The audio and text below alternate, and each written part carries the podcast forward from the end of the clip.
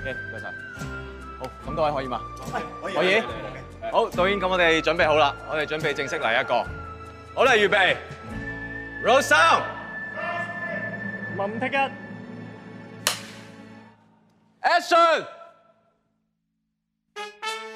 啊，欢迎大家来到油站午夜场，我是 Neil。今天呢是一个特别节目，我们请来了《海的尽头是草原》的两位工作人员，给大家讲一讲这个电影的一些拍摄时候的事儿吧。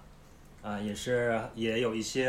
呃，我们呃，包括我自己，包括有一些网友看过电影的，有可能有一些小小的疑问，也请这个两位给解答一下。当然，一位就是这个我们的老朋友罗拉，也是 Hello 也也是这个戏的编剧，打个招呼吧。大家好，好久没见，我又来啦，哈哈哈。然后另外一位是呃，在拍摄过程中担任这个蒙古语翻译的嘎奇格玛。 Hello，谁没弄？ 干这个吗？好，格玛好，我们先简单介绍一下格玛吧，好不好？让格玛自自我介绍一下。好，呃，谁没弄？大家好，我叫嘎奇格玛，呃，我是蒙古族。我这个名字的意思呢，就是出生的太阳，因为我是在太阳升起的时候出生的。我第一次知道哎，我其实有两个名字，身份证上就是斯琴塔纳嘛，嗯，然后家里就是叫嘎奇格玛，就是小名对，儿相当于，嗯，嗯相当于小名。我就家里人才会叫的这种小名儿。对啊他是我的蒙语老师啦，我有在写这个剧本的创作过程中，时不常的就跟他学习蒙语。虽然现在大部分已经忘记了，但是偶尔听到一些词都觉得啊、好熟悉，好爽。就是看电影的时候听到蒙语，发现自己都学会了。就对对对，就发现了那种熟悉的词，就像就像咱们刚去香港的时候，就是一句广东话都搞不明白的时候，突然在粤语中听到了英文单词，就那种兴奋感，你知道吧？罗拉学的很快的，嗯，然后我先那个问一个关于这个蒙古语的这个事儿。其实我觉得，尤其是内地观众很少会看到这种一个电影的主要语言是蒙古语，或者说有很大部分这个比例的蒙古语在里边。对，呃，可能是我们之前对这个蒙古族的一些文化了解的也少，这个影视方面涉及的也少。那格玛其实是之前也是一直在做这个电影方面相关的工作，是吧？嗯，对，是的，我是我本来大学的时候就开始汉授了嘛。嗯，我之前其实从小学一直到高中都是蒙古语授课，就跟大家可能不太一样，就是所有包括那个数学啊、英语啊，所有的课程老师就是用蒙语教，然后我们那个全都是蒙古族学校嘛。然后那个高考完之后，其实我当时想说，我选专业，那个时候对电影真的不太懂。嗯就是我身边的人也没有去学电影的这种，然后我当时就说，嗯，我就不学那种法律啊这种比较严肃的专业，然后我就选了一个广告学，就是广告创意策划呀、市场营销这个专业，然后去到区外上学了，然后就是开始全汉授上课嘛，明白。区外，对区，你说区外，区外就是内蒙古之外的地啊方，叫蒙古自治区嘛。哦，对对，哦，这个区外的意思是的啊哎，我我我刚才这个事儿，我突然想问，那你们高考的时候试卷是蒙古语还是汉语啊？它可以选。哦，可以选。对，嗯我们考的时候可以选那个蒙古语的还是汉语的。题我当一样吗时学的是汉语版的，题是一样的，嗯但是这个里面就是有一个特别比较，呃。感觉比较难搞的事情哦， 就是因为我们高中的时候要那个做那个模拟考题嘛，然后其实好多都是汉语版的，嗯，就是别的地方的那些模拟考题。然后你汉语版的呢，因为你做惯了，所以就觉得那个，比如说专业名词啊什么的，你就会看得很快。然后呢，你要是呃也有那种翻译的版本的模拟考题，但是那个就很难的， 它用母语翻译，可能有的翻译的不准，然后你还要看半天，它到底说的是什么意思。然后，所以我们当时做的很多都是汉语的题，所以我当时试卷选的是汉语版的。我上呃上大学的时候是在沈阳上的大学，然后呢，我们那个学校到了大四的时候，大家都可以出来实习嘛。然后我们那种广告公司就得到那种北上广的这种大的 4A 广告公司去实习。嗯嗯然后当时我是在北京这边，然后就差不多大四一年都在北京这边实习。然后中间的时候其实是正好《寻龙诀》上映，然哦后当时就是乌尔善导演的那部嗯片子嗯嘛。嗯然后我当时去看这部影片，然后就好喜欢， 因为我其实大学的时候就很喜欢看电影的。我们学校旁边有一个那个电影院，而且票价也不是很贵啊，就二十多块钱。然后我真的，一有空一没课，我就会跑到那个电影院去看电影，就是所有的能看的我都看。然后，嗯、我其实从小感觉就是，虽然是蒙古族啊，但是我就是爱看那种什么娱乐杂志，什么言情小说，这跟蒙古族有什么关 系吗？这是个人类就会喜欢八卦，啊好不好？？是是是，确实是， 感觉是跟这个圈子有点缘分吧。然后，然后那个大学的时候就看那个实习的时候看《寻龙诀》嘛，然后就觉得啊、这个导演一看名字，他其实就是一个蒙古族。然后呢，他那个片子里面其实又呃又有很多那个蒙古呃环境啊，包括草原呀、什么这些镜头。嗯。他那个插曲其实也是蒙古乐队涵盖唱的那些插嗯曲嘛。嗯嗯然后我觉得它其实融合的很好，然后我就说啊，原来电影圈也有蒙古导演， 原来就是他也可以是商业的那种，呃，比较走得好的嗯，导演。嗯，嗯因为我之前其实从小看到大的蒙古族的导演，好多都是就他不们不是很主好，流的那种。对，不是很主流的那嗯种。他他们有在那个国际上拿了很多奖啊什么的，但是好多都是那种不主流嘛。然后我就看这个导演，我就觉得很喜欢。然后《寻龙诀》我真的刷了五遍，真的，真电影的刷院了五遍真粉丝。对，真的好喜欢。然后我就想说，哎呀，这个导演真的好牛啊，我我就好想认识他。然后当时比较巧，就是我当时谈的男朋友，他跟我一起去刷这个电影，嗯，他也是蒙古族。然后呢，他就跟我有一天说，他说那个北京好像有一个知青的聚会，然后那个万圣导演的爸妈好像是呃之前好像是插队去当过知青的那种，嗯嗯嗯，然后说他爸妈好像可能要去，然后我 我就听了这句话放在心上了，我就说啊，那我要不要去碰一下运气？然后在一个饭店里面西贝，西北优面村的西北对嘛。对对，就那个。然后他说在西贝办，我一听这个我就觉得我靠，那种大导演应该不会去这种地方吧？然后我说你真的会觉得他会去吗？然后他说，哎呀，我也说不准，也有可能不去，毕竟那种大导演估计行程很忙的，可能就他爸妈去吧。然后他就劝我不要去了。我就说我一定要去碰一下运气， 就是一个冬天，就那个一五年的一月份，一月三号我都记得，哇，然后我当时真的准备好了简历放在我的兜里面，然后就去了那个场所，进了那个里面，它是一个大堂，嗯然后就放了很多桌子，嗯然后我一进去看，我第一眼真的就看到万山导演了，哇他就坐在最缘分中间的那个桌子上面。然后好多人，那个什么吉祥三宝的，什么就是有一些蒙古阿族豹圈子啊的，哎对对对，乌日那老师什么的，他们都来了。然后有那种上台表演的，然后楼嗯就是下面也坐了很多那种老年知青啊这些人。嗯嗯然后我就想，就是坐了一个最边上的桌子，我就想，我直接过去跟那个导演递简历好像不太好，就觉得可能太招摇了，我又没有那个胆儿，我就说，嗯，我就等吧，等到有机会。然后他，我看他一直在喝奶茶， 我就想他肯定会上厕所的，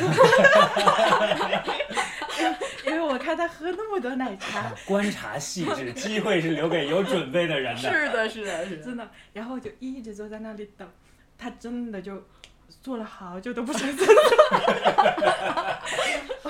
最后他真的就去了嘛，我看他从座位上离开去那个厕所，我就赶紧扑腾扑腾跑上去，然后他那个厕所就是一个在走廊里面的那种感觉，嗯，然后南侧就是南侧就是那个走廊的尽头，女厕在旁边，我就站在那个走廊里面，因为我看他走得很急，我就想人家着急上厕所，我又不能把他留住，哎，导演这种，我说人有三急嘛， 我不能给他添乱呀， 我就说那我就乖乖等他出来吧，然后我就在走廊里面等，刚开始的时候我就背了词的，就是哎，我想导演你好，我是谁谁谁，然后递上简历有一段词，然后就一直反反复复的说那个词，然后贼紧张，手心都出汗的那种。然后就等的我都不紧张了，我真的等了好久。 那个有很多男的就来上厕所嘛，他们都很奇怪的就看我，就不知道我在干嘛，然后就就在那里等，然后真的导演就出来了。然后我就跟他说，就真的，一见面我就，嗯，了几面我就说，哎，导演你好，我叫斯琴塔娜，然后我看了徐同学，我特别喜欢你，怎么怎么样，然后就贼激激动的那种，然后导演就笑，然后他就哈哈哈， 他就说啊，他说啊你是蒙古族人，然后我们就开始聊开了嘛，我以为他懂那个蒙古语，啊，然后我是刚开始是用蒙语说的，啪啦啪啦一大堆，然后大家说，嗯，我蒙古语没那么 好，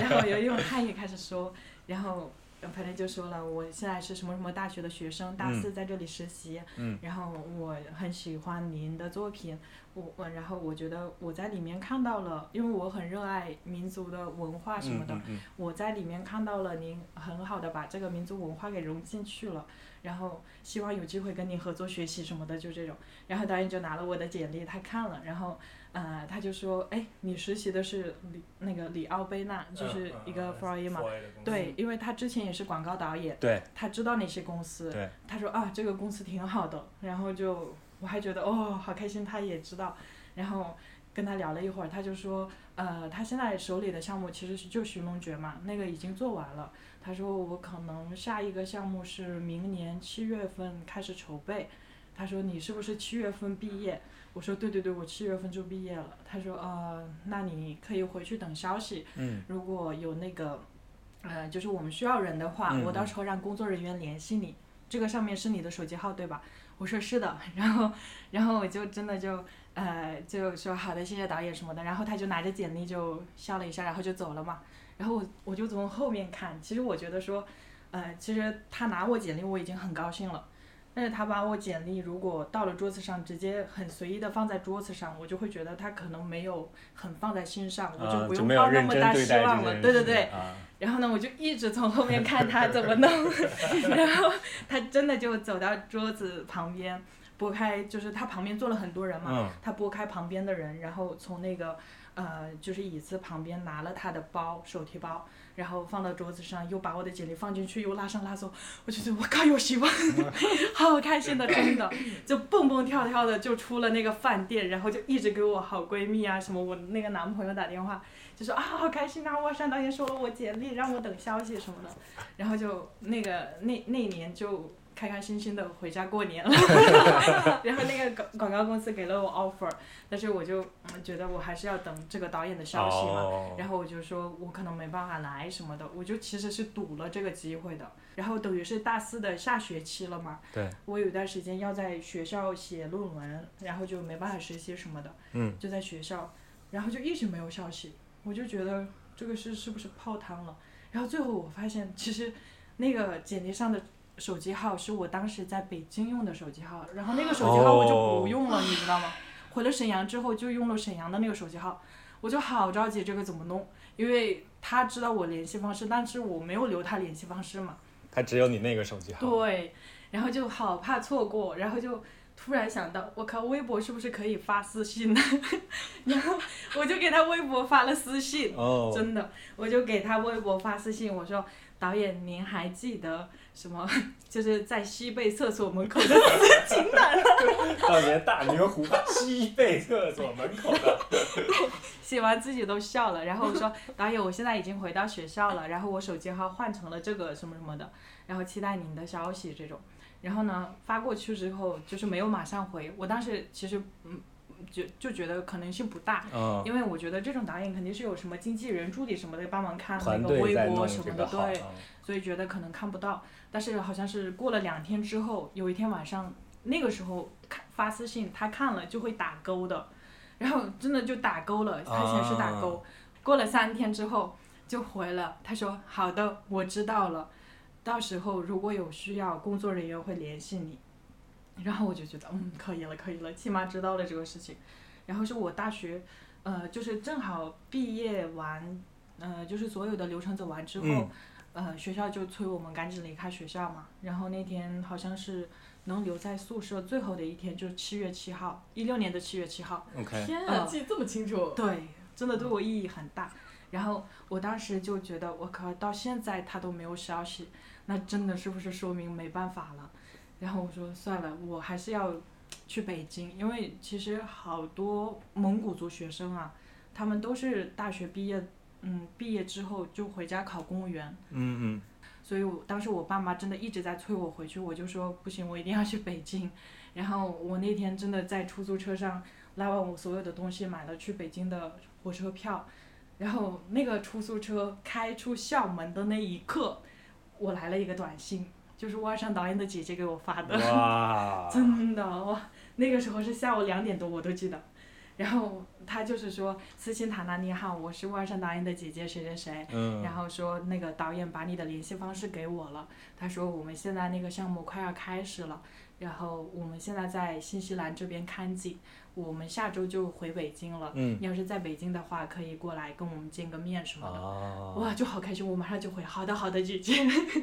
然后就就是来北京，然后而之且后这就时去间面真的试。是刚刚好，对，真的是感觉都是在最后一刻的那种。就是注定的这个东西。但是也很勇敢。他说只当是然来了北京见见，那可能对见完了之后也没有啊。对对，就是很很厉嗯对害，真的很厉害，然就后是非常有勇气这个事情。然后当时来面试，反正就聊嘛，然后大家聊，然后其实嗯那天面试他马上就说可以去上班了，然后作为他的助理，然后我就说好啊，很开心。但是当时呃就是姐姐跟我说了一句，就万圣达人的姐姐吧，嗯，她说那个塔娜呀，她说呃就是他们会给我这个机会，但是她不希望呃。我让别人觉得，因为我是蒙古族，所以才受到这种特殊啊的明关白照。嗯，对，他说我一定不能掉链子，然后我就一直记得那句话，真的在他那里三四年，我就时时刻刻小心翼翼、兢兢业业，就是所有的东西、所有的时要做要刻，做的比一般的还要好。对对对，嗯，就一直对自己很那个，真棒。反正就就 这样进了这个行业。嗯，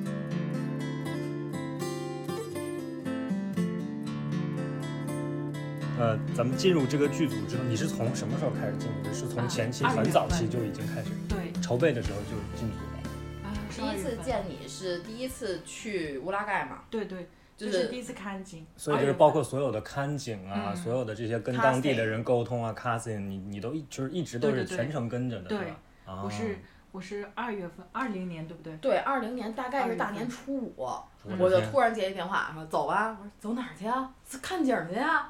我就被拉走了，然后就遇到了他，我们俩是一屋吧？对对对，有有一次是我们两个义乌，然后嗯又有一次是我跟谭颖义乌。啊、对对对，从二零年的我们说二月份，嗯嗯，一直拍到八月份。嗯，我记得我嗯整进整整进半组的年，那天是二月十号，嗯然，后我们杀青那天是八月十号，这刚刚好半对，年，刚刚好我发半现你年。对数字很敏感哎，对我是过目不忘，记忆力好，文科生真嘛。真真厉害。啊文科生表示没有这个能力。所以当时你进入这个组有，比如有没有说是因为它是讲一个蒙古族的故事，你觉得特别吸引你，所以你愿意进这个组呢？ 对，然后当时其实那个就海草的这个消息来的时候，我也是在一个公司上班，嗯，然后呃，我就接到这个消息，我就还蛮开心的，因为我真的一直想做电影嘛。嗯嗯然后又有这个机会来了，然后呃，但是我有点忐忑，就是怕导演脾气好大，哎，对，乌尔善导演脾气不大的吗？他没有脾气， 我真的平时他就是我感觉很少看过他发脾气，不是平时拍戏的时候，拍戏的时候也是很少看他发脾气，除非是那种他真的逼不得已，就是漏洞很大，然后嗯才会发脾气的那种。他这其真实少见嗯做事儿筹备会很多嘛，啊，筹备的很仔对细，对，筹备的很仔细，然后他所有需要的工作什么的，跟各部门什么的各系统都对接好了，很工业化的那种流嗯明程。白然后如果到时候到了现场，哪个环节出问题，就说明是那个部门或者是那个系统没做好嘛，他可能就会有解决不了问题的时候，逼不得已才会发脾气。嗯要不然他嗯嗯平时沟通什么的是完全不会发脾气的，很理智理性的那种人。我觉得这可能是他拍广告时候的一些经验，就是筹备真的做的特别特别精确的那种。哦，卖妆其实也也是很像这种，他筹备的时候，所有的东西都安排的非常但你非不常。觉得拍精确戏就是一个儿导做的难道就不好吗？你做的也很精细，但是现场有很多变数啊，对对，永远有变个数。人你的你性就觉格得不一样，我觉得。是的，呃，这个香港拍电影有一句话，最怕什么？拍戏最怕什么？就是老人、小孩和狗，就老人、小童与狗。对，其实就是说，小朋友、老人和动物是最难拍的，因为没法沟通。他们你或者你跟他说了，他也没办法完全理解，或者没办法完全做到，因为控制不了。 对我们这个戏我老听说，全是老人、小朋友和动物，对，所以能不能讲一下这个拍戏的时候和这些相关的事儿？咱就说拍戏时候遇到的困难。我跟你讲，嗯不是，我跟你从结论上跟你讲啊，嗯，我从横店回来了之后，你看咱们俩今年上半年拍的什么片子？小朋友的片子，我自己导的，我来了十个孩子，那是因为见过二三百个孩子之后，十个孩子算什么？搞得定，已经见过大场面，这就是完全不怕了。不怕。嗯对，就就是这个意思。对，就是所以其实你们横店拍的时候，比如说那个孤儿我院嗯们时时代的景的那些东西，全都是在横店拍的嘛，对对嗯，全是小孩儿。是全都是小孩子，带不带劲？嗯，二三百个孩子塞满了。真的。那个孤儿院那场戏有一个特别让我印象深刻的，嗯就是那天拍的时候不是两三百个小孩嘛，感觉好多，然后那个脑子真的吵得要死，我第二天真的脑子里面还是那个声音，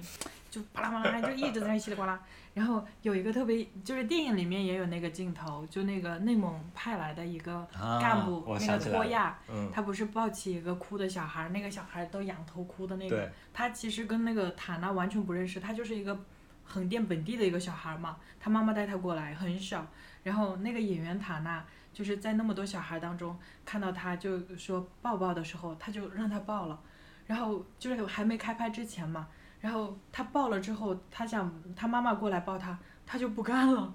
就一直在那儿就是拽着塔娜哭。然后，所以我们在现场拍的时候，那个小孩很真实，就是塔娜过来，他在哭，然后那个保育员怎么哄都哄不好，他是真的哭。但是他然后那那个一抱他就不哭了。对对对，然后哦，原来这个是真的。真的，然后那个保育员从塔娜怀里抱走，他又在那哭的要死，真的好奇怪的。对，我当时看的时候，我还在想，这个得这个是怎么能抓到这个镜头？你想，真的是那个演员过来报就就很好，然后别人就不嗯行。就筹备的时候就聊了这个事儿了，就是除了比如说让幼儿园老师带孩子来，这是一种吧，还有家长带孩子来，嗯就是把孩子单独扔着，他可能就哭了。家长一来不就不哭了吗？对，这换上戏服一做这动作就齐了。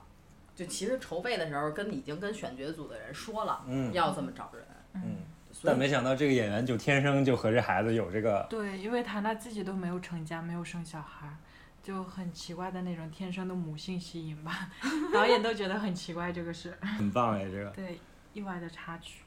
有有一场戏就是他小朋友半夜出去从蒙古包出去，嗯然后看到一只狼。嗯，哦，那个狼那个时候是怎么拍的呀？狼那个时候它是其实是拴着脖子上拴着绳子嘛，然后那个狼，因为其实我们电影里面用的狼，它嗯是一个狼园儿的狼，哎然后旅游客去看的那种观光的，嗯这个要从看景的时候说起。其实本来剧本里没写啊狼，是哦，我们去看景的时候，那个地方叫狼图腾基地，以前拍过狼拍狼图腾的。所以其实当地有人呢，就因为养狼图腾养了一批狼，就一直养着呢。哦那你都看见这儿有狼了，你干嘛不用呢？本来草原上就应该有狼嘛，嗯尤其你六十年代，对那狼更多了。现在对可能找个狼没那么容易，嗯那以前那不好多狼嘛。是。所以就因地制宜加了狼，然后那个狼，呃，其实没有什么狼性了，觉得它真的拍的就时驯候，化了嗯对，包括后面也有狼的场景出现嘛，对，它其实有点那种不太有狼性了，被驯化的比较厉害，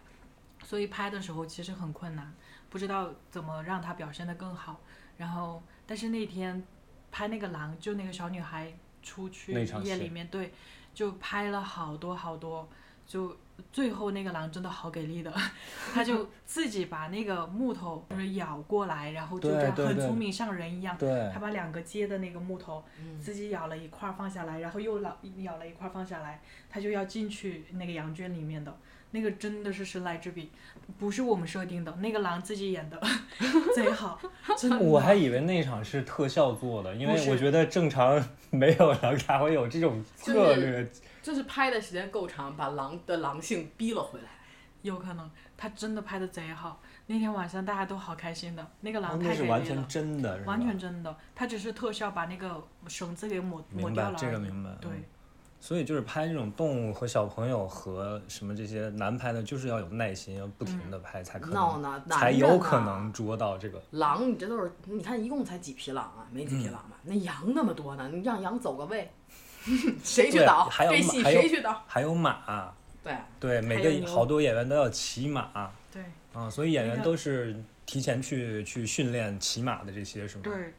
包都括有我看那个去很小的小朋友，他们也有骑马的戏嘛对。，其实很早的时候，包括那个丁程鑫，王强是在北京的时候他就去马场训练马术了嘛，嗯然后丁程鑫是到了草原之后他开始训练，开拍之前。嗯那两个小孩也是一直在训练骑马，嗯因为有一些镜头他确实需要骑马嘛，为了安全他要训练。然后那个，嗯，其实我觉得所有动物里面最难搞的就是牛，因为牛脾气嘛，它真的脾气好大 的。而且我们那儿其实我小时候啊，就嗯。我其实没怎么坐过牛车，嗯，因为其实牛真的脾气很大的，它不像马就那么温顺、那么嗯好叫驯化的那种，所以我们其实我坐的都是马车，然后那个牛我们是为了拍戏，在乌拉圭那边找了那种驯化过的可以拉车的牛嘛，嗯然后也有专门的那个蒙古族的牛馆， 就是去管它，它有经纪人的， 然后他那个经纪人其实是一个很专业的人，他平常还蛮听话的，但是有一天拍沙漠戏的时候，那个牛就不听话，然后， 然后导演想过去让他听话，但是他导演那天发飙，那个牛也发飙，真的两个牛脾气在那发飙，我真的在现场，因为那个气氛很浓重，你呢，大家都不敢出声，但是每个人都憋着笑，要死，憋死了，你呢，我就在旁边就颤抖， 真的，然后最后导演就不管了，他他就认输了，导演就嗯就不管了，然后那个牛跑了，我们就骑马去追那个牛回来，然后那个经纪人也是全程跑，我说全场最最那个最辛苦的经纪人就是牛经纪 人，主要这牛不会听广东话。对 对对，马还好，我觉得拍起来，嗯，因为马就是，而且你们平时也是放马呀或者什么那些，都他们都对惯了这些，是而也经常骑马，所以更容易控制，是吧？对，但是有一些北京，因为草原上的马，我觉得他们因为草原上其实有很多那个什么汉塔的洞啊什么，不是对有很多洞嘛，你去过你知道。对哦然后就很危险，是对吧？，其实有一些洞，如果它跑得快的话，如果是外外地的马去草原上，它其实不太知道那些点的，它不太哦熟那片地区嘛，哦所以就比较危险。但摔是过吗？摔过，就是草原上的马是很很知道它应该怎么去那个，就算别人就是一直催它跑，但是它也会跑得很有留心眼的那种吧，哦明白。它不太会摔的。然后因为我们主演很多马都是那个北京这边马场的马嘛，就拍电影的马，嗯所以他们就不不太知道那个。有一场戏我们是要那个拍一大群人，就是追他们的那场戏嘛。嗯嗯嗯，然后那个马跑的时候，其实追的应该有十多个人，然后又有航拍什么的。嗯然后那个场地其实之前去踩过点的，就是嗯包括制片组、常务组都去看过。然后他们有那个就是线路嘛，嗯然后就是拉了那个两边的界限，就对等于一定要在那个里面跑，不能往。不能出去。对对对，嗯然后那个但是有一匹马，它跑着跑着就有点出去了，然后它就摔了。哇，那个摔的真的是，因为那个当时是马场，呃，就是马术组的一个小男孩儿嗯，骑的马，然后我我那个真的很吓人的，我们都在监视器前面看那个镜头嘛，他真的那个马前前面的两个脚就是就这样跪地之后，他那个马就翻了，然后那个人直接跟马一起翻过去，很迅速，因为他跑得很快。嗯，哇！我当时真的眼前一片黑，我很危险，那个场面真的很可怕。导演当时在那个监视器前面嘛，他真的马上就跳起来，然后他就跑那个旁边，嗯然后那个公路上摄影摄影组的那个车就是一直在拍嘛，嗯，然后，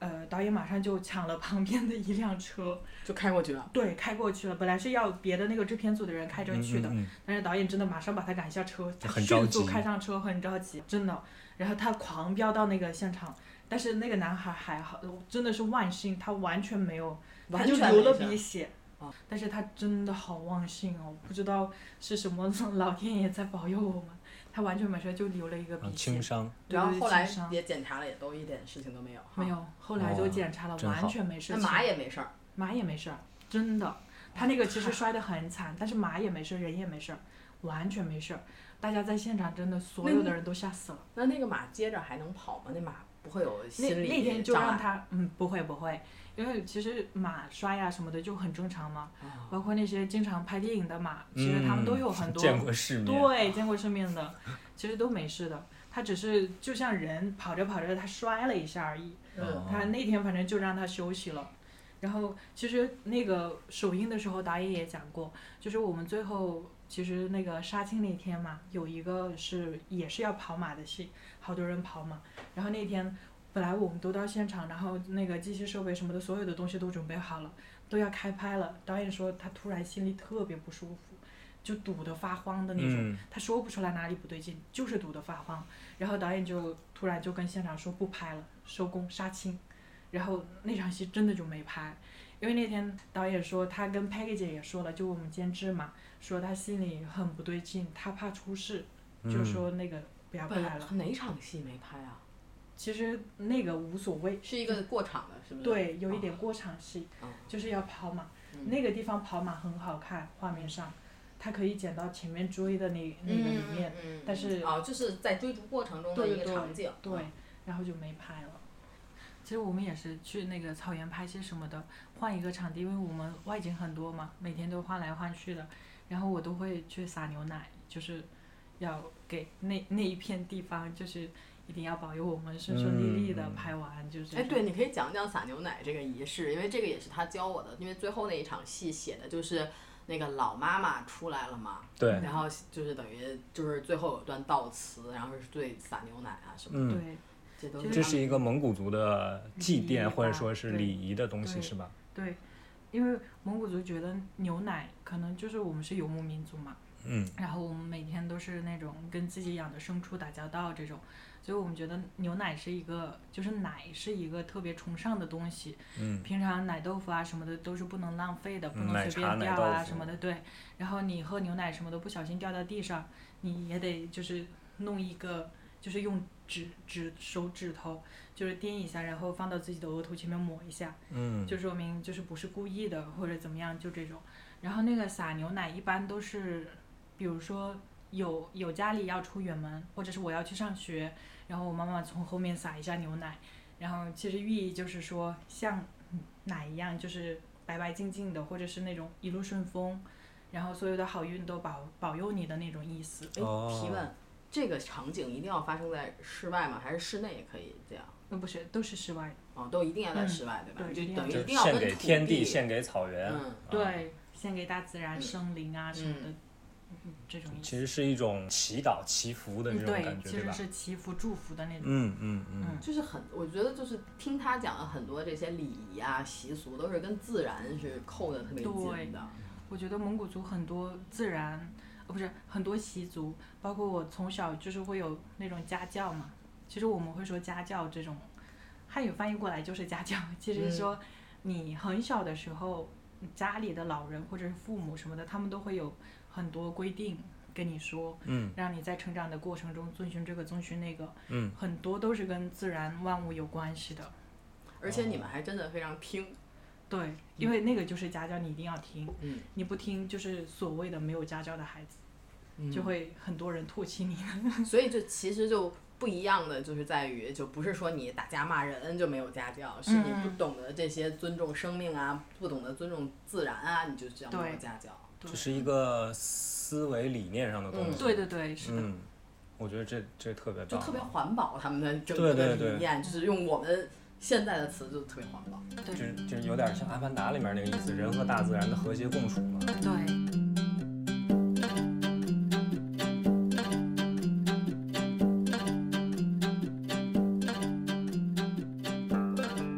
所谓香港导演来内地拍戏啊，这个拍蒙古族文化，那其中肯定有很多沟通上的这个特别难的地方，或者说大家互相理解上，比如说他跟剧组人员沟通，他跟当地的演员沟通，嗯啊，或者说这个了解当地的一些背景的时候，这种沟通都是你在中间做这个对两边的帮是的帮助吧，对相对当对于啊，是，呃，其实蒙古族演员很多很多都会说汉语了，所以说导演直接跟他们沟通其实没什么问题。嗯可能有一些呃地方，他虽然听得懂，但是我可能就是要呃用蒙语跟他讲的更细一点。他更容易理解，对对对，更容易理解。嗯然后比如说有一些素人演员，就是最后重磅出场的那个素人额吉嘛，嗯一百岁的老妈妈，嗯对嗯他今年是九十七岁，嗯，就真的很高龄了。嗯他就是完全听不懂汉语，嗯然后他其实已经年纪很大了嘛，所以到了现场，而且他是一个完全素人，他最后到了现场拍的时候，就是老人嘛，他很容易累，嗯所以导演就是，嗯，待机的时候就让他坐在椅子上面，嗯然后这些小辈儿就过去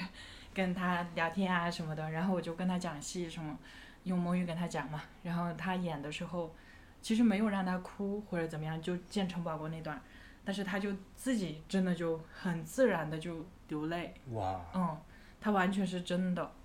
而且这个老妈妈是我们去做调研的时候，就是我们看景那附近就有一个算是牧场，对不对？然后这个想用她那个景，然嗯后就跟她聊。然后聊的时候就说起来他们家的老人的事情，因为我们要问的是六十年代的那个时候的风俗啊对什么对的对，就说啊，你可以问我们家老人，就说他老人住在镇上，嗯其实离我们宾馆不远。然后第二天我们就去了，去了之后一见这个老额吉就觉得，嗯，哇，就是他他就是他那个人就是戏。你们要是去看这个电影，你就看他那个脸啊，就是是化妆化不了的。当然当嗯那然，个状他态、完那全个没化肤色，然后他脸上的皱纹，然后包括他那衣服都是他自己的，然嗯后就见人的时候，他就会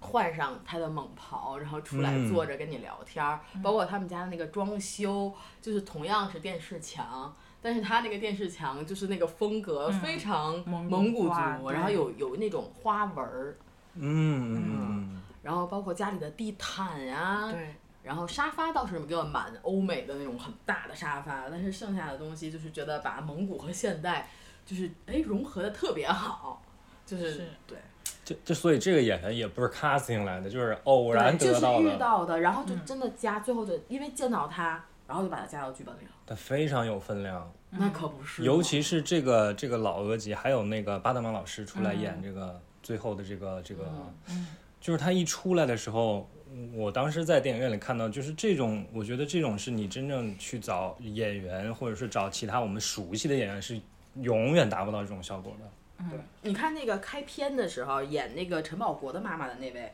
然后李斌老师，他是仁义的老演员，他也九十多岁了。也演的特好，对，就是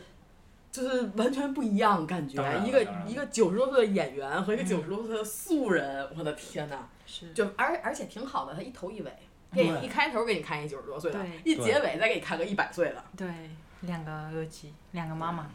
嗯因为他在现场的时候，他突然哭，他就跟我说他为什么哭嘛，他就说他其实有很多孩子，然后嗯、呃就有比如说他的大儿子什么的已经去世了，嗯可能他的儿子也都六七十岁了，嗯他已经九十七岁了嘛，所以他就说看到这个，因为我大概给他讲了一个我们是什么故事是这种嘛，所以他看到这个陈宝国老师的时候，他就情不自禁的想起他去世的儿子啊或者怎么样，他就哦见不得这种场面，他真的就从心底里面哭出来，而且也没有，因为我们没有刻意设置，导演说就不用跟他说你要怎么演，你就让他自己去演就好了。所以他其实完全的自己真的就落泪，然后手颤抖着去抱陈宝国老师嗯亲了一下，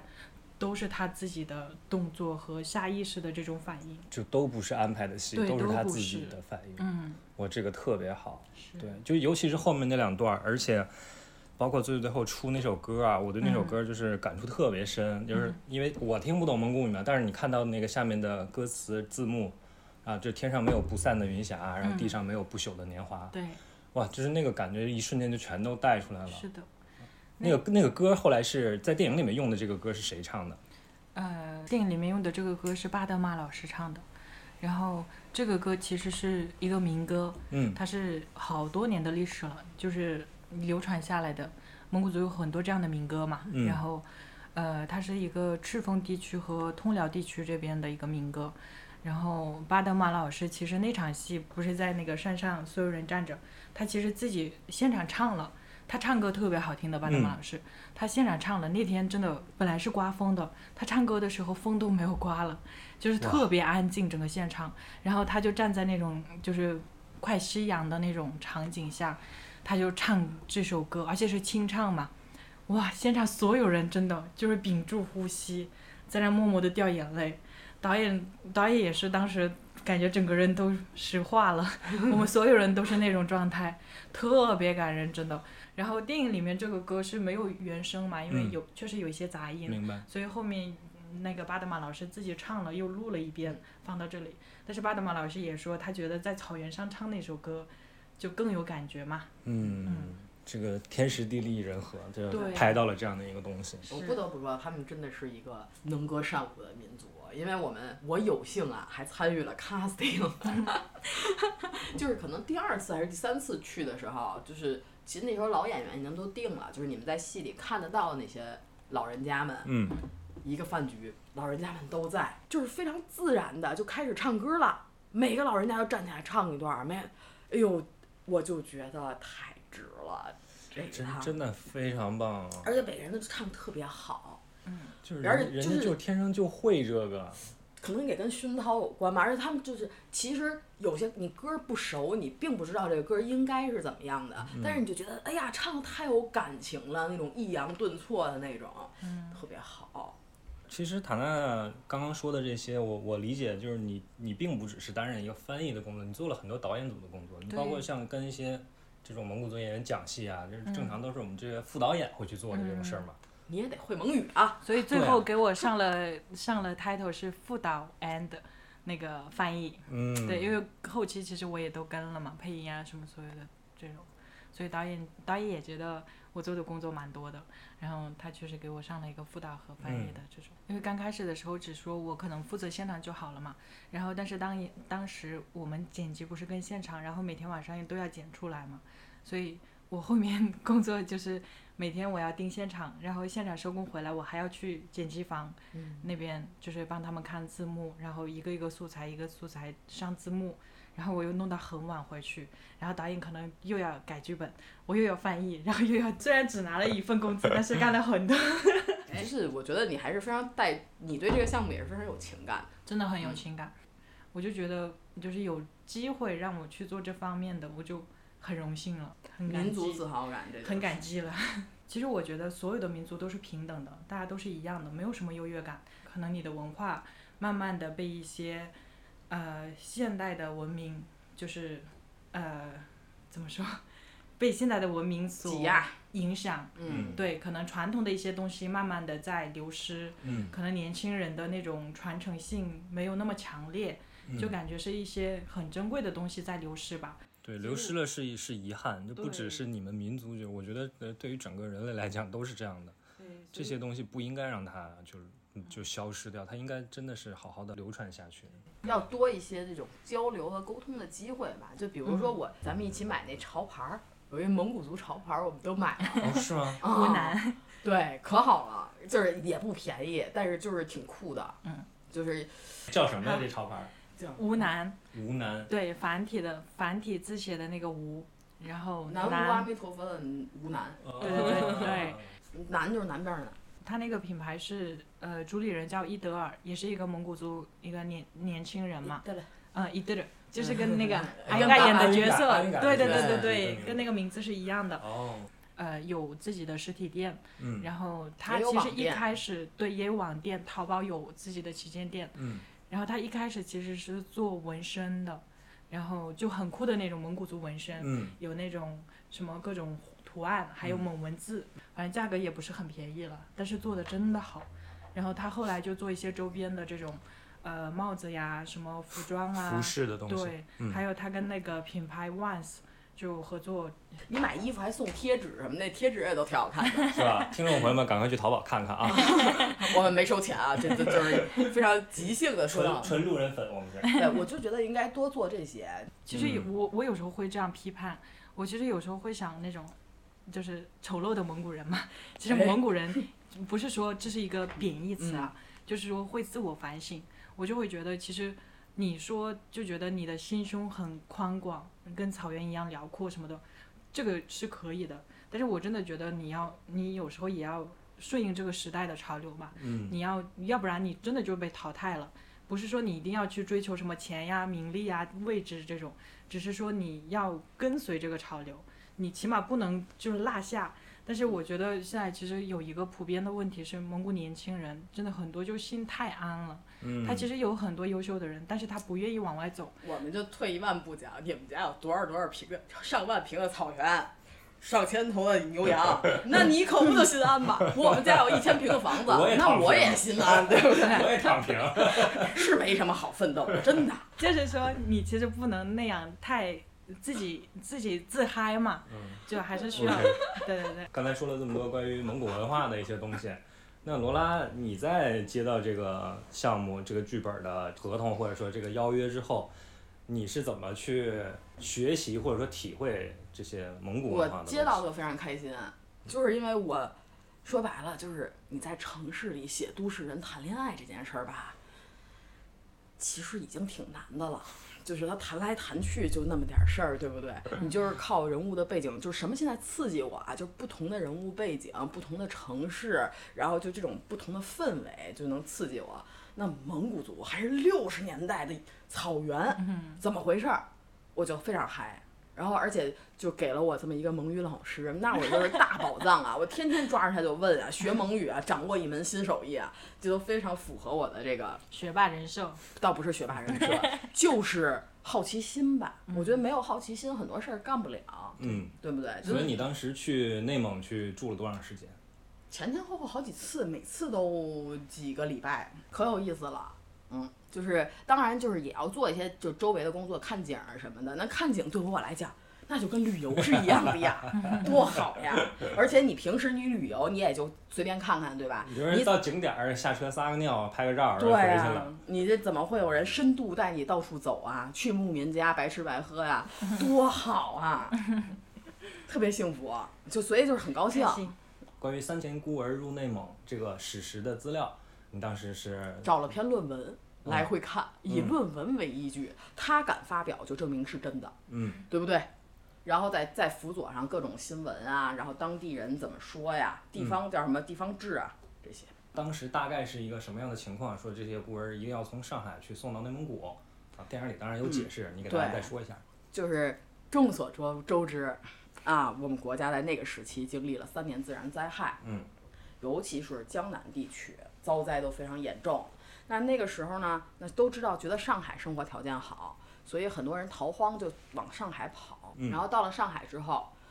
上海全是人，没东西吃怎么办？那只能把孩子先放下，自己想办法谋生。嗯让孩子放哪儿好呢？只有放孤儿院好。嗯放到孤儿院，国家给养着嘛。所以就是这个题材拍过另外的电呃电视剧，叫《国家的孩子》，嗯就是这个在这种背景下，然后出现了孩子非常非常多，孤儿非常非常多。那上海对对，人上文海它化本身它是一个经济中心，一个商业中心，它本身不是一个粮食基地、地粮食啊出产地，那嗯养孩子的能力也是有限的呀。你全国都调配物资过来，还是养不起怎么办？那这个时候就是当时全国妇联的主席叫康克清，然后打报告，然后专门面见周周总理谈了这个问题。但周总理就说我们一定得想办法管。嗯此时，内蒙古自治区的主席乌兰夫主席嗯就说我们内蒙来，哦，是这样。才出现了。这种一批一批的把孩子运向内蒙。啊，就其实那些孤儿不是说说他从上海运来，就是上海的孤儿，其实是很多对其他地方的。其他其实也有历史的一些就是叫法，就叫上海孤儿，因为他们是在上海的孤儿院。运过去的。对其实嗯别就上海周边的孤儿院也运，但是就是当时反正就统称，也有统称到南方孤儿的，就上海孤儿、南方孤儿、国家的孩子这三个词儿都会被用来形容那个时代的这些孩子。嗯，明白了。对，而且其实内蒙那个时候那一年也不太好，其实也不太好，也就是那个牧民年代都是对。都比较惨，也都是节衣缩食来养孩子这么一个事儿。嗯，但是，嗯，其实我们在电影里就没有太多的篇幅去讲内蒙人民多么的困难。困难，嗯，但是你看也知道喽，但也没有说它多么的富裕，就是那个时明代白嗯就没有刻意的去强调这个困难，其实刻意的也不叫刻意吧，就是还是着重的去讲。一个南方的小孩儿被运到了一个北方的大草原里，怎么克服生活上的种种不适？嗯，就是他本身的呃家庭的这种你背吃也景，吃不惯，哎对喝你也的喝文不化惯，听也听不懂，还谁是都不认识。 对，对，就光这个，你一个电影就够讲了，对不对？对，反正 anyway 吧，我就是秋天的时候开始正式的接到这个任务，开始从头改起，从头了解这段历史。嗯，呃，我我我据我所知啊，这个嗯本来这个寻亲这条线是寻的是一个男孩儿，对对对，嗯，就是原来剧本是寻的是一个男孩儿，然后对后来是你加入之后，你和导演这个共同讨论的一个结果，改成了对寻寻找妹妹，是变成了一个女孩儿，这个也是根据一些历史的史实去修改的，是因为根据统计，那个时候运过去的孩子有大多数，我其实忘了那具体的数字了，就嗯绝大多数是女孩儿，嗯因为咱们那个时候嘛，重男轻女还是比较严重的嘛。嗯，所以当你们家是女儿的时候，真的是会遗弃那个女儿的。 就改成女孩的好处，就那戏剧冲突就更强嘛。嗯一个小女孩扔到大草原上，我天，那不就更难了吗？你想想，就算是刻板印象吧，一个南方家庭的孩子的嗯小女孩，就是也不小了，六岁了，那基本的那些行为模式啊、礼仪啊、教养啊，就是肯定跟北方游牧民族会差非常非常多的。是的，所以我们这个影片里也可以看到啊，这个小女孩来到内蒙，加入了新的家庭之后，其实和这个家庭有很多文化上的很难去磨合的一些点啊，包括刚到那边吃的东西啊，对她就不就觉得很不好吃，然后这个嗨，别说那他觉得不好吃了，你知道这香港不少主创是香港人，到了那边一喝，就是为什么奶茶是咸的， 所有人都不能理解， 对，都是到都拍上戏了，都说哦，我们要两壶奶茶，一壶正常的，一壶不加 盐的，然后再给我们来几碗糖，然后往里加 糖，变成港式奶茶，你对，再准备条丝袜，对，而且就是我这不是跟塔娜一屋嘛，那那就更好了。我第一件事就问他怎么上厕所呀？哦，所以这个戏里是这么来的吗？对啊呀、就一说改女孩儿，我第一反应就是上厕所怎么办？大姨妈怎么办？然后后来想，哦，这个剧本可以避免大姨妈，主要讲童年，太好了。 其实电影嘛，因为它就一百二十分钟，大结构来回来去就那么回事儿。嗯，他们电影和电影不同，就是那些细节，尤其像这种题材，肯定就是细节你做的越真，它才越好看。嗯，确实，然后奶豆腐怎么做呀？然后对吧？就是马怎么训呐、你羊下不下奶？唱什么歌儿这种的，这些都是吸引我的点。就是我就算不写进去，我知道了，我也挺开心的。说到那个那个就是劝那个什么下奶的时候，其实有一个比较那个有意思的，我也跟你讲过那对，个唱嗯奶那劝奶歌，嗯对，其实我们那儿比如说那个小羊羔，嗯刚刚刚刚生出来，然后可能它妈妈就，呃，可能它的味道不对了，或者是它妈妈可能是第一次生小孩子小羊羔，嗯所以它就不太懂得怎么去喂，嗯或者不不太会带懂小羊，对，不会带小小羊，对，差点说小孩。然后他那个可能奶水不够，或者是他根本就不会那个让他喝奶的那种，就会一直踢他，或者是一直顶他。嗯然后这个时候就是我妈妈什么的，就是蒙古妈妈，她就会呃唱歌，然后给那个羊听，就是很那种，呃，就会一直其实没有具体的歌词，嗯，它就是就那种很那个悠扬的那种，你反正听了就会感觉有点哭的那种感觉，然后就会一直唱，然后那个羊真的会让小羊去喝奶了。哇，这么神，对，真的是这样的，从知道小都是所有的地方都是这么操作的。但这个没有写在剧本里的原因是，有一个同类题材叫做《额吉》，里面使用了这个桥段， 所以为了避开，我就选择了上厕所。说到剧本创作了，我就问一个问题，因为这个也有网友在问的啊，就是感觉陈宝国寻亲的这条线，啊、在叙事上来讲，或者说在整个剧本的结构上来看，这个线跟那一些，比如说小朋友到内蒙的生活和他们如何接待这个孤儿们这些这些生活的细节的这些东西来讲。好像对比起来，寻亲这条线没有那条线好看，而且呢，会显得有一点点割裂。因为这个这个项目啊，最开始不叫海的尽头是草原，最开始叫父辈，嗯，后来为什么改名字了？是因为有另外一个电影叫《我和我的父辈》，对，对，所以呢是有一些创作上的遗留的。他以前讲，就是也不是以前这个创作的初衷，就是讲这个老爷子去找失散多年的妹妹，然后呢，就等于他已经是一个父辈了，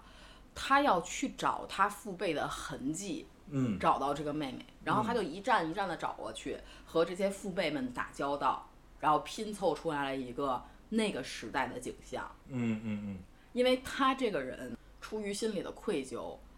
出于他我当时设定他是一个科学家，就是一直在埋头工作，然后献了终身献子孙的这种啊，就没结婚，就是这么一个人嘛。然后他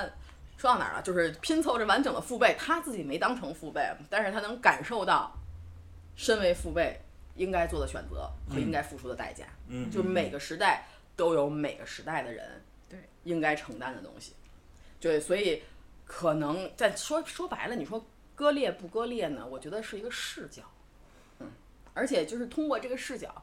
才能更好的交代那个时代背景吧，更清楚一些。我明白。其实这个，因为有了这条线，其实也为后面的一个反转的那个悬疑线，其嗯实做了很多的铺垫嘛，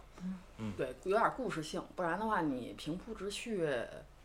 主差要点这个意思题材，对这个题材呢，人家又有电视剧又有什么的，对，好多同类的。对，这两天不是上映了吗？这个电影，然后内蒙古电影集团那边一直中心做了一个全蒙古语版的配音版的，在呼市那边已经上映了，嗯呼和浩特那边，然后有好多那种就是当年真正的孤儿，就是现在可能五六十岁，可能也有更大的，他们真的就是大家都一块儿去电影院看，然后也都有就是说自己的感想，我嗯因为我可能刷的抖音都是那种很多蒙古族相关的东西嘛，所以他会给我推送很多这样这方面的那个片段，嗯就是有很多人他就是可能现在有在那种机关单位什么工作的当年的孤儿，也有那种在牧区当了牧民的当年的孤儿，嗯然后他们都会说看了这个电影真的很感动什么的。对他已经结婚成家立业，都是在这这片土地上了。嗯，就跟我们故事里这个女主角一样嘛，对，说起来这个点啊，我其实有加了一个什么东西，就是这个是电影中的一条支线，就是一对兄弟，然后有一个其中一个哥哥，他本来可以去外地读大学的，毕业了也可以留在外地工作，但是他还是啊导游的回到线草对回到草原了。嗯就是这个人是我真的跟当地人，其实就是狼图腾那边那个制片，嗯当地制片跟他聊天的时候，他其实是个汉人，但是呢，他长期住在乌拉盖，就住在草原上，嗯生了个女儿，从小草原生草原长，然后女孩也去外地读了大学，读完了，而且他读大学的时候就是就每逢过节就回草原，也不愿意在城市里多待，嗯，毕了业就回草原了。就是说，为什么说啊？我觉得大城市特别憋得慌，待不惯，就是我觉得对待不惯一个汉族人是不会说蒙语，你在草原长大你都这样，那你何况是你在那儿活了一辈子的人呢？整个嗯，就是对青年时期都在那儿的人，就你就你没的法成长过程，你的人格形成的过程都是在这儿，对对嗯就那个我是有触动的，就是感觉真的不一样，而且跟这个蒙古族人民打交道啊，就是觉得啊心真大，真好， 对，这就感觉都不太记仇，然后人都非常舒服，嗯嗯嗯，哎，说到这儿，我要问一个敏感的问题啊，就是我看这个网上有没有一些很很奇怪的评论啊，就是他说到说。这个马苏演的这个角色，当时收养这个小女孩，其实就带了一定的私心，因为他觉得他自己的儿子条件不好，找不着媳妇儿，他可能收养这小女孩，将来给她当老婆。这个我看电影的时候，我是绝对没有想到这个点，或者说往这个方向想的。但是有些观众呢，网上的在评论呢，我看到有人提到这个点，当然也引起了很多这个蒙古族的观众的一些反感，说是不是把这小女孩收养过来是她有很多的私心在这儿，有这个东西在里面。这你们可以聊一聊这个吗？你是要先听愤怒的语言，还是先听文化上的就是证明？都可以。那你先文化证明吧，好不然我上来就把人骂完了。我其实我们没有童养媳这一说，嗯就自古至今完全没有这样的想法，或者是有这样的习俗观念什么的，也不可能存在说那个呃他儿子是个哑巴不会说话，他妈妈觉得他儿子不如别人什么这种。嗯对他们，嗯其实草原上可能有一些确实呃会有一些残疾人啊，但是我们主要比如说婚姻观念，主要看的可能就是比较淳朴一点吧，就会看这个家族，然后看这个家族的品性是怎么样的，嗯然后他爸妈可能性格或者价值观，人好不好，然后嗯，反正你善不善良， 就这些、这些平衡、嗯去嗯平衡嗯一个人，所以感觉塞尔纳没有这样的危机， ，OK，对，根本就没有这方面的考虑。对，我呀，第一个想到的词还比较文雅，叫做“淫者见淫”。第二个想到的词就比较狠了，叫“脏心烂肺”。我第一反应，我就是跑去问塔纳，会不会有这种可能？嗯人家说了，人家蒙古族人民说了，蒙古族人民是最男女平等的。而且为什么就是把这小女孩儿，那个小女孩儿就是那么任性，那么作，却得到了那么大的包容？这就是民族融合呀，这就是讲的蒙古人民多么好，多么的友善啊！我真的很难以想象，就这种恶评是出自一个蒙古族的文艺工作者之口，简直就是恶毒，就是恶毒。不光是没认真看影片，他就没看懂，他只看到了自己想看的东西对。对对，他真的只看到了自己想看到的嗯东西，对，无论这个人是个中老年妇男还是一个中老年妇女，就是他这种人说这种话，就简直就是民族不自信。可能不是真的是一个个别一个人的言论啊，我真的在网上也有看到过类似的，就是说啊，他他是不是收养这小孩就是有私心，他就是早早的想到这个，但是为什么会往这方面想呢？我实在看不出来，因为无论从影片的角度来讲，或者是从我们每个人正常的看一个人的角度来讲。这个呃，萨尔纳对吧？萨尔纳额吉当时去去主动去帮忙去这个育婴愿院啊，育婴院去、去帮忙也好，嗯包括他包括他影片里所展现出来的之前所有的这些，你怎么可能想到说他那么早他就计划好了，我要给我这儿子找一儿媳妇儿，对不，神经病吗？是，而且说白了，真的是那个时代的人结婚多早啊！你看电影里的那个郎枪的那个年龄，对吧？对过不了几年就结婚了，等不到这女孩长大了，她合理吗？不合理啊！对，非常不合理。就他这个猜测，就是，嗯，哎，简直了，都服了。而且，其实我觉得每一个嗯民族相关的这种电影啊，每次上映其实多多少少会带来一些争议，嗯包括《狼图腾》当年上映的时候，蒙古族也有争议的。啊，对，然后但是只是说争议是一时的，还是后面自己就解开这个问题了，或者怎么样？我觉得反正嗯在我心里面，我觉得这这个争议不是什么坏事。对对，我觉得这个说的非常好。其实就是为什么会有争议，是因为大家存在误解嘛，就是你互相的交流不够多，是所以就会导致我对你有误会，你对我有误会。那其实我们能够消解这种误会，才是我们这个电影想要达到的一些一些效果，或者说给大家带来的一些思考也好。我觉得这个才是一个更正面的，让大家更应该去看到的一些东西。对，而且我是对我现我是觉得这个事儿是什么东西，是人人这个东西你应该怎么看，就跟看待一个历史事件一样。它有好的一面，也有坏的一面。人他有自私的一面，也有无私的一面。对，你你六十年你没有去找你妹妹，你是不是自私？你你到了海草原之后，你作天作地，你是不是自私？哎，这个我我反倒有一个不同的看法。我觉得小女孩儿，你这么小的年纪给人扔到这样一个环境，嗯她嗯当然想找自己的家庭啊。她她想跑，而且她也不是说我就是不回摆来明了心思，对我我要害你们，我怎么还样的。去问一下，她只是说我想要去知道我哪儿来的，对嗯我想知道我的爸爸妈妈到底是怎么样，我妈当时为什么不来找我？我觉得是个人都会有这种想法他。我解非开常心结。我非常欣欣慰，你能这样去解读。不是，这很正常啊。对，对，但是嗯我觉得这没问题。但是你非说他是自私，也没问题啊。嗯，我们人就是自私的呀，不自私，一个民族怎么维维持，一个物种怎样延续啊？非常正常。你为什么不能承认它呢？而且我觉得，其实，嗯，关于童养媳这个事情啊，嗯真的退一万步来讲，呃，马苏演的那个角色，他真的就是退一万步来讲，说他哪怕是真的有这个私心，他想说啊，他这个女孩长大之后，如果他们两个真的相爱了或者怎么样，就是真的就当了他儿媳妇儿，我觉得这个也不是什么，嗯，就是嗯大家可以抨击的点。嗯我觉得这个就是一个母爱的，它自私的一面。我觉得这个是人性的一个很正常的表现。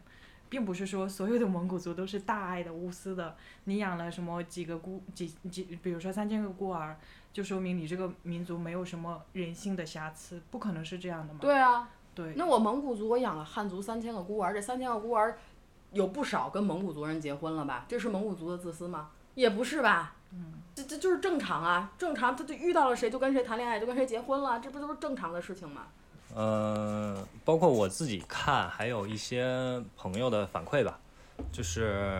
呃这个大家也都能明白，这是一个主旋律政治任务的东西啊。嗯。但是呢，前二三十分钟就是有一点儿太过正了，可以说啊、就是，但是真的从小女孩儿进到内蒙之后，嗯，咱们去看，我觉得那个是很抓人的，越而且是越往后面越感人的，嗯，到后面真的都看哭了。啊，就是那个当那个亲情真的流露出来，包括后面巴德曼老师出来之后，嗯他带出来的那种经历了岁月之后的那种沧桑和他的呃接受吧，我觉得就是你看到他那个脸上不悲不喜的这个嗯对这种表情，就是你看着像没表情，但是你又从里面能读出很对多东西。跟命运的和解。对，就他和陈宝国见面之后那场戏，那个拍的，我觉得哎呀，真的是非常非常有力量，那是一条过，一条过的是吧？嗯、一条过。其实导演对所有蒙古演员他都没有设定怎么演，他就很信任他们，因为他就觉得就按照他们的方式去演，演出嗯来肯定是最好的。所以真的，巴德曼老师那场也是，他一出来，然后跟陈宝国就是站一起，他不是很少女的那种笑了一下，很羞涩一点的那种，嗯，哇，那那时候真的拍的时候，导演就拍上，特别绝，就是这种，然后真的就是一条过，都没有保一条。没有没有保一条，真的就一条过，他真的很厉害，就是他都没有说话，就一个表情，他看到哥哥好多年不见，然后就一个羞涩一点的笑，然后那个眼神里面感觉写满了无尽的那种思念也好，或者是那种恨也好，不甘心也好，感觉都是岁月都写在那个眼睛里面的感觉。嗯，真的好好，在现场也是感动的不行。其实就别说你们看片了，我看我每一次看我都哭，嗯就是我在初剪的时候也没配音，什么都没有，然后片子片长比现在长很多，嗯就是没有完全确定的时候，我看了都哭，而且就说白了跟剧本差的不太多。嗯我明知道到底会发生什么，我也脑海中想象过这场戏怎么拍、怎么演，嗯我还是会哭。啊，说到哭这个，其实我我不是跟了全程嘛，嗯拍戏的时候，然后真的有一个点，就是那天让我爆哭，我一想起来我就哭哭哭，可能就跟我的经历也有关系吧，反正就是马苏那个最后纳木汗，嗯就是骑马去追他妹妹，嗯，然后他马苏不是就是拿着缰绳跟他说一句啊话嘛，如果杜子恒真的要回上海的话，嗯你就让他然后去。对对对，然后那个他就那么汉就说他真的回上海，那我就送他去啊，回上海就这句话，然后他就开始跑马了。这个时候马苏就说了一句用蒙语说的，他说就是儿子走好，就这句话，因为其实蒙语里面这个是一语双关的感觉。其实汉语也是嘛，就是对，然后那句话，其实我我可能就是就是那个解读的多一点，我就会嗯，可能有代入感，我就会觉得人其实会有一些那种，就是冥冥当中的那种，呃，直觉吧，嗯，对，就会有那种感觉，而且很多很多那种， 不剧透了，就是很多离别都是那种，嗯就很多离别都是感觉冥冥当中虽然没有做好离别的准备，但是就会有那种感觉。嗯是的，是的。那那一场真的我就在爆哭，导演叫我，我都在那， 不敢不敢扭头去看他，就一直在哭的那个。我得说，就这些汉族演员们啊，学蒙语，我其实我是很感动的。我看马苏的表演，嗯真的不光是这一场，因为我从粗剪开始看嘛，嗯我从粗剪看到他一开始拍他说的那个，就感觉舌头还打不过弯儿来的那种嗯蒙语。说到后头，像我这种蒙语初学者，就已经听不出来，就是它的味道正不正了。我就觉得啊，演员真的，这就是演员。是就是是一个你能迅速的掌握另外一门语言，而且还是带表演的。嗯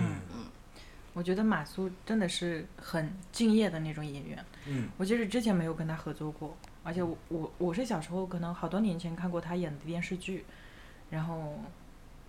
对他其实没有什么个人的感觉，嗯，也没有什么特殊的感受这种。当时我跟他坐一辆车去那个牧区，然后他真的全程就是因为当时他的台词已经定下来了嘛，他就全程都在念那个蒙语的台词，一个字一个字教他嘛，然后又给他标那个音标，然后他全程都要反反复复的念。我从那个我们的酒店到那个牧区家庭，路程是一个多小时，来回就是三个多小时。他真的一遍一遍一遍的 念，我真的嗓子都哑了， 就是他是不会停的，就一直念，他要念成那种肌肉记忆的一样，哦，好努力，我真的都受不了了，我之后就很怕跟他坐一个车，我就说姐，我坐那个制片组的车，我有车， 他说不用不用，你跟我坐一个车，然后我们两个坐一起，他就哎，他拿跟我一起念，我们两个一起念，然后就。三百诺米尼那三那个的，然后就一直跟他念三百诺米尼那三那个的，就可能要念个一百遍，真的哇，他不会停的。我最后真的嗓子都哑了，我就到了现场我说不了话，他是嗓子没问题的，他好拼的，真的，他真的已经，他起码是把那个台词都学得很透了，嗯然后以至于到了后来比较自如的应对的时候，导演会临时给他加台词，嗯他都可以记住，然后就其实他有那个语语感了，他很哦很容易记起来了。很嗯很厉害，如除非是那种特别长的剧，可能在现场机器旁边，我需要提个词给他，不然别的他是没什么问题了。他那个还真的好努力的。然后那天他第一次去草原，带他去感受那个体验牧民的生活嘛，嗯，然后带他去那个牧民家，就那个老额吉他们是啊，就老额啊吉儿家，子家嗯，对，然后带他去学生火，就是可能蒙古妈妈的一天，嗯我都是这样安排课程的。 他早上起来要揭开那个蒙古包上面的那个顶的那个毡子，嗯然后他要把烟筒给弄上去，然后开始生火熬奶茶，然后可能就是有一些挤牛奶，他也他都学过的挤牛奶什么的，可能片子里面没有表现，但是他都学过。嗯然后剪牛粪呀这种很多他都学，然后包括蒙古包里面他那个衣服可能。那个衣角就是怎么弄到他腰带上，然后他嗯干活比较方便，然后蒙古族女性一般怎么做，做哪里，这种都是有讲究嘛，我嗯都有嗯，就是教过他，哦都对去带真的他体很有验讲过。究。睡觉的时候头冲哪边？嗯，都这个是影片里有对，有讲影片里到有写，这嗯都都都对是幸亏有塔 纳。没有没有，哎而且丁程鑫也是，他学蒙语还蛮快的，嗯，真的，他其实那个台词不也是很长嘛， 对，然后他真的很快，他就是到了现场可能给他改词儿了，他就现场学，然后现场说，他都很厉害，而且他那个发音什么的还蛮标准的，对是啊他，哎吧他他还蛮让人惊喜的，因为我对看那个粗剪的时候就觉得，哎真的，OK 哦，不是对说高考完没什么时间练嘛，我还说挺 好。真的，他就是很厉害，我觉得他演技也很好哎。嗯就是我我之前对什么时代少年团还是这种小鲜肉没有什么太大的了解嘛，真的现场还蛮惊喜的。哎，你能再蛮好讲讲这个就是你的课程安排吗？我听一听，看看哪天去你家我都需要干点啥。哎，课程安排其实剪牛粪什么的，可能就嗯实践嘛，不可能就是没有没有经验的人，他一剪可能就丢到后面去了，他不会丢到那个筐子里面去。啊是背在背上的那个框子，对对对对，它有有一个那个铲子一样的东西嘛，嗯，然后它要调节那个嗯那个力度和那个什么感觉什嗯么的，他就剪了好多次，所以就有感觉了。我因为作为一个园艺爱好者，嗯是真的可以买羊粪的。羊粪它收起来，它是会往外卖它的是肥料。我觉得一定可一定不是这么简单，羊粪，羊因为羊粪它其实比较是密一集小。粒儿一小粒儿，对啊就像珍珠奶茶的珍珠粒儿嘛， 草原上的珍珠奶茶的珍珠粒。嗯，然后那个其实也可以烧，但是羊粪比起牛粪的话，它是有味道的，哦所以一般不会烧羊粪，它就是烧牛粪，牛粪烧起来是没味道的，没有味道，道，没有。完全没有味道。而且其实那个牛粪本粪也味道也基本没有，它就是可能草嗯，哦，因为草原上牛其实就是吃草嘛，它对其实没有味道。而且我们小时候就是烫了手啊什么的，可能不小心被火烫一下手，然后就得涂那个牛粪，哦，真的啊，嗯，湿的牛粪，然后那个烧伤会好。哦牛粪治烧伤，对，但是这是烫了，我马上就得去找新鲜的 牛粪。这个夏天，对对对，冬天其实也有嘛，新鲜的牛粪什么的，但是冬天很快就捅一会捅 这牛， 拉点儿拉点儿出来。